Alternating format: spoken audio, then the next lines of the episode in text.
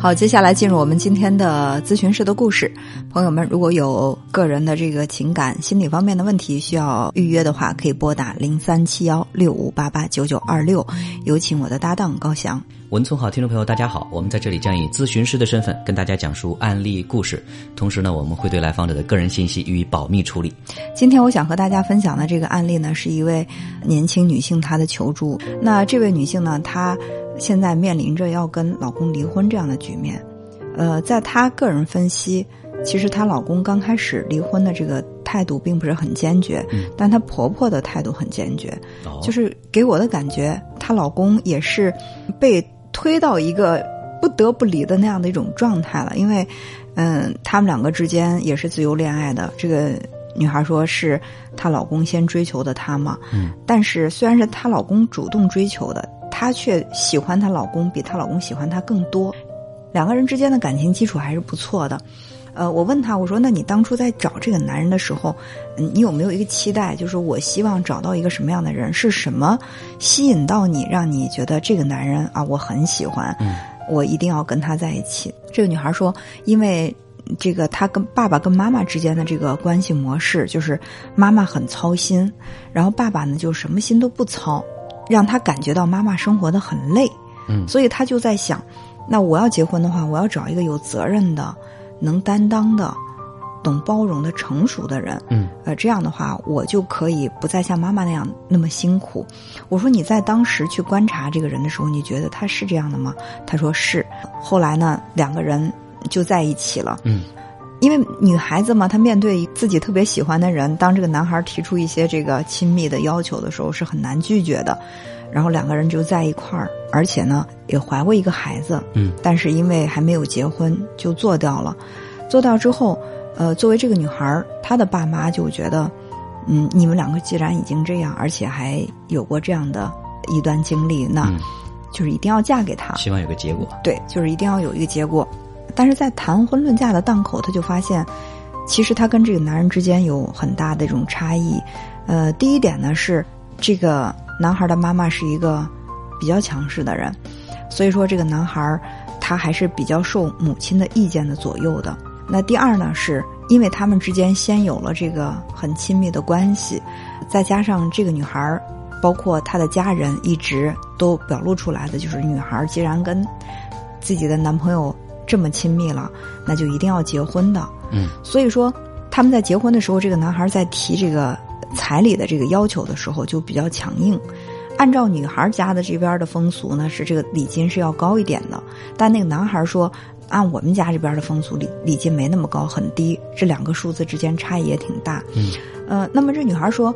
呃，作为她的父母，是希望女孩在出嫁的时候风风光光，就是你能够给的这个礼金多，那么我们陪嫁的时候一定会赔的更多。嗯，这样，呃，既能够保持这个面子，就是让周围的人说，哎，我们家这个姑娘出嫁的时候嫁的是很风光的，呃，同时也不会让这个小两口吃什么亏。但是呢，这个男孩就态度上很强硬的说，就这么多，结不结就是这样了。大概是这样的一个意思啊，所以说，因为这个女孩她太爱自己的这个男朋友了嘛，然后就这么结婚了。结了婚之后，发现这才只只是一个开始，就是说大事儿、小事儿，他们之间发生了很多的事情。就是这个男孩儿他都会以妈妈的这个意见为主，很孝顺的那种。嗯，这让这个女孩就在心里面有一些呃痛苦。但是这个女孩她也非常的善于自省。她经常会说啊，可能是我的错，可能是我的要求太高了，不断的在这样自我催眠。所以说他们之间有冲突，多数情况下也是以这个都是女孩子女孩子退让，然后两个人关系缓和。那么在这种一味的退让之下呢，这个男孩的妈妈就表现得更加的强势，呃，甚至到最后呢，就说主导让他们两个离婚。这个女孩表达的是，其实这个男孩离离婚的这个决心没那么大，但是妈妈就说：“啊，我要让我儿子跟你离婚，离了婚之后呢，我要让我的儿子找一个庄稼人。”他说了这样的一句话，因为这个男孩家可能是农村的嘛，那妈妈他这种表达是什么意思？虽然你受过高等教育，你有工作，经济条件也不错，但是你不符合我儿媳妇儿的标准。我觉得找一个庄稼人，庄稼人意味着什么？就是我没有文化，可能我在经济上要去依赖我的丈夫。那么这个时候，这个女人她就更好控制。嗯，有没有这样的一种感觉啊？嗯，对，因为呃，当找一个相对比较弱势的人的话，他没有独立的，比如说经济，没有独立的人格，没有独立的这种意识的话，他就会更容易去依附于这个男人，依附于这个家。对，这个女孩她当时听完这样的说法，她也觉得挺生气的。呃，但是现在呢，这个婆婆就是把她的罪状一二三四五六罗列很多，所以就强调说要离婚。那刚开始提到离婚的时候，她的老公呢是说离婚，我不要孩子。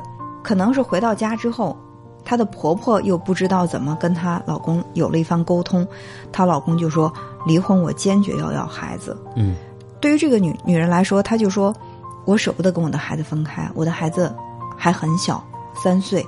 她说，但是如果说我真的要跟他离婚的话，面临着我跟我的孩子要分离，因为已经过了。哺乳期，他咨询了一些律师，律师给的建议是说，这个孩子如果过了哺乳期，可能更倾向于让他目前的生长环境、成长环境不改变。嗯，那他现在是跟着奶奶在一起生活的比较多，离了婚之后，可能这种生活状态维持不变的这种情况会呃可能性更大。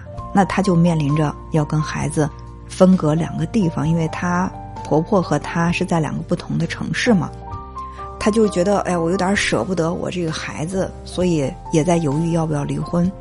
嗯，我说，那你首先你要澄清一下，对这个离婚的犹豫究竟是完全为了孩子，还是说对老公其实也有一些不舍？就是这是一个很关键的问题。对，是需要去做一个区分，说给他的那个情感呃打打分，看这个感情是不是说没有保留的必要了，还是说自己心里面其实还有一个期待，希望能够修复一下这个关系，看一看哪种可能。对我，他说可能各种成分都有吧。我说那我听出来的意思是你其实更倾向于这个婚姻还能够再继续下去会更好。他说那如果说我婆婆不插手我们这个小家庭。也许我们慢慢的这个关系会好一些。我说这个呢，已经形成了他们母子之间的一种模式。第一是老公是敞开了大门，需要他的母亲光临他的世界，对他的世界做指导的。另外呢，你的婆婆也就习惯了我要登门入室，对你们这个小家庭起一个主导的作用。两个人是各自满足了彼此的这种需求。那你去打破这个他们之间的这个关系模式。非常非常的困难，而且我觉得在他们这三个人的关系里边，很明显好像是丈夫跟婆婆他们是一伙的，嗯，他们的那个关系的同盟的这种紧密程度，其实是远远超过这对夫妻的，嗯，有没有发现？婆婆来了之后，就很容易在他们中间搅起波澜，所以在这之前呢，对于这个来访者来讲，可能说他一直都是采用那种忍让、退让，呃，自己呃忍下来，就这种方式，自我检讨这这种方式，但是。当我们在任何跟人交往当中一味的退让，其实换不来公平，一直到有退无可退。我问过这位女士，我说：“如果说这个婚姻不离的话，你觉得有没有什么挽救的办法是你可以做的？”她说：“有，那就是我一次一次的苦苦哀求，低头认错。那这样的话，我们这个婚姻有可能也会继续。”她说：“就因为老公虽然抛出了要离婚的这个。”说法，但是从来不跟他照面，就是微信啊、电话什么都不回，他人也不来。就我要跟你离婚，你提条件吧。就是我也不提条件，我也不跟你照面，我也不对你有任何的回应。反正我说要离婚，嗯，就是让我的感觉就是，我拿离婚这个杀手锏，我让你屈服于我。也许你表现的好的话，我就会收回我要离婚的这样的一个决定。这有点是一种他的独有的控制手段，嗯，就像是他的婆婆提到的，说要找一个。庄稼人，庄稼人，嗯，那个意思就是说，所有的都是在我的掌控之内的，你要听我的，我说什么可能都都要是是什么。所以我就跟这个女士说，我说你有没有一种感觉啊？就是这一次次的屈服，就是你一次次被驯化的过程。就是你在跟他结婚的时候，你在跟你的丈夫结婚的时候，你在某些方面是满足。他们家人的这种需求，或者符合他们家的这个条件，但是还有一些方面是不符合的。比如说，你在经济上可以跟你的丈夫共同承担收入也不错，工作也不错，也受过教育，可能对以后孩子的成长也更有帮助。这部分是有利的，但是不利的是什么呢？就是，那你可能因为学呃受的教育多，你可能独立的那种意识更强。那他们家人需要的是一个对他这个儿子俯首称臣的媳妇儿。你不符合怎么办呢？我就一次次训话你。比如说，结婚的时候我就是彩礼就这么多，你爱要不要，爱结不结？好。你被驯化了一次，然后一次次的矛盾产生。好，我要去道歉，我要低头，你又被驯化了一次。就是你慢慢的会被驯化成那个更符合他们家要求的，嗯，这样的一个儿媳妇的形象。但是她之所以来接受咨询，是因为她不想再被驯化，她不不想再去做她婆婆眼中那个好控制的那个媳妇儿。因为作为每个个体来讲，其实都有一个独立自主的这个意识。当她一次一次被婆婆、被丈夫去破那个底线之后，其实她内心是很痛苦的。嗯，所以正是因为这个，她想要去改变。其实我当时跟这位女士说：“我说你有没有考虑过一个问题啊？就是为什么当时这个男人选到的这个对象是她，不是别人？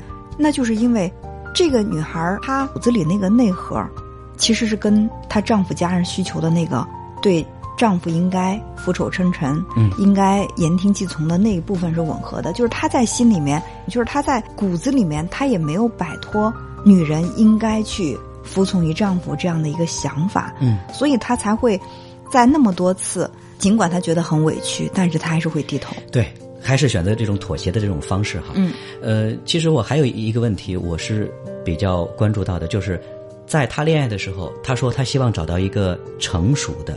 对吗？就是包容的，对他能够有照顾的这么一个成熟男人。嗯，呃，而且刚开始的时候，这个男人也确实展现出他那个成熟的一面了。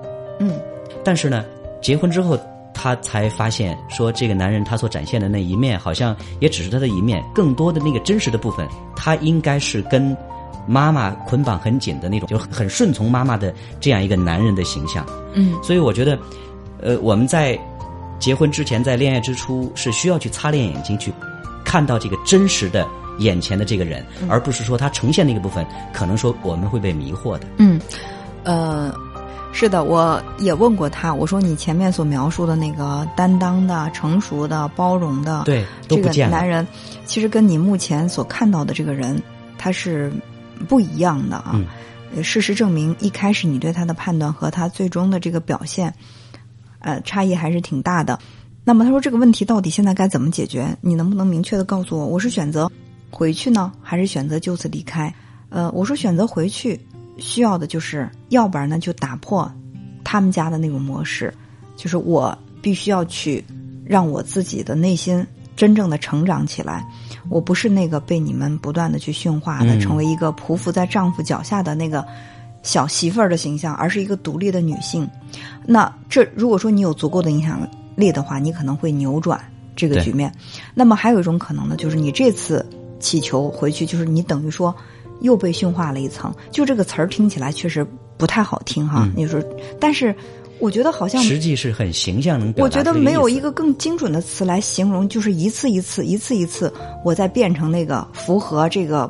封建的婆婆和一个对自己的母亲特别顺从的老公，就是符合他们的要求。就我，我好像本来是一个，嗯，长相就是很天然、很自然的一个雕塑吧。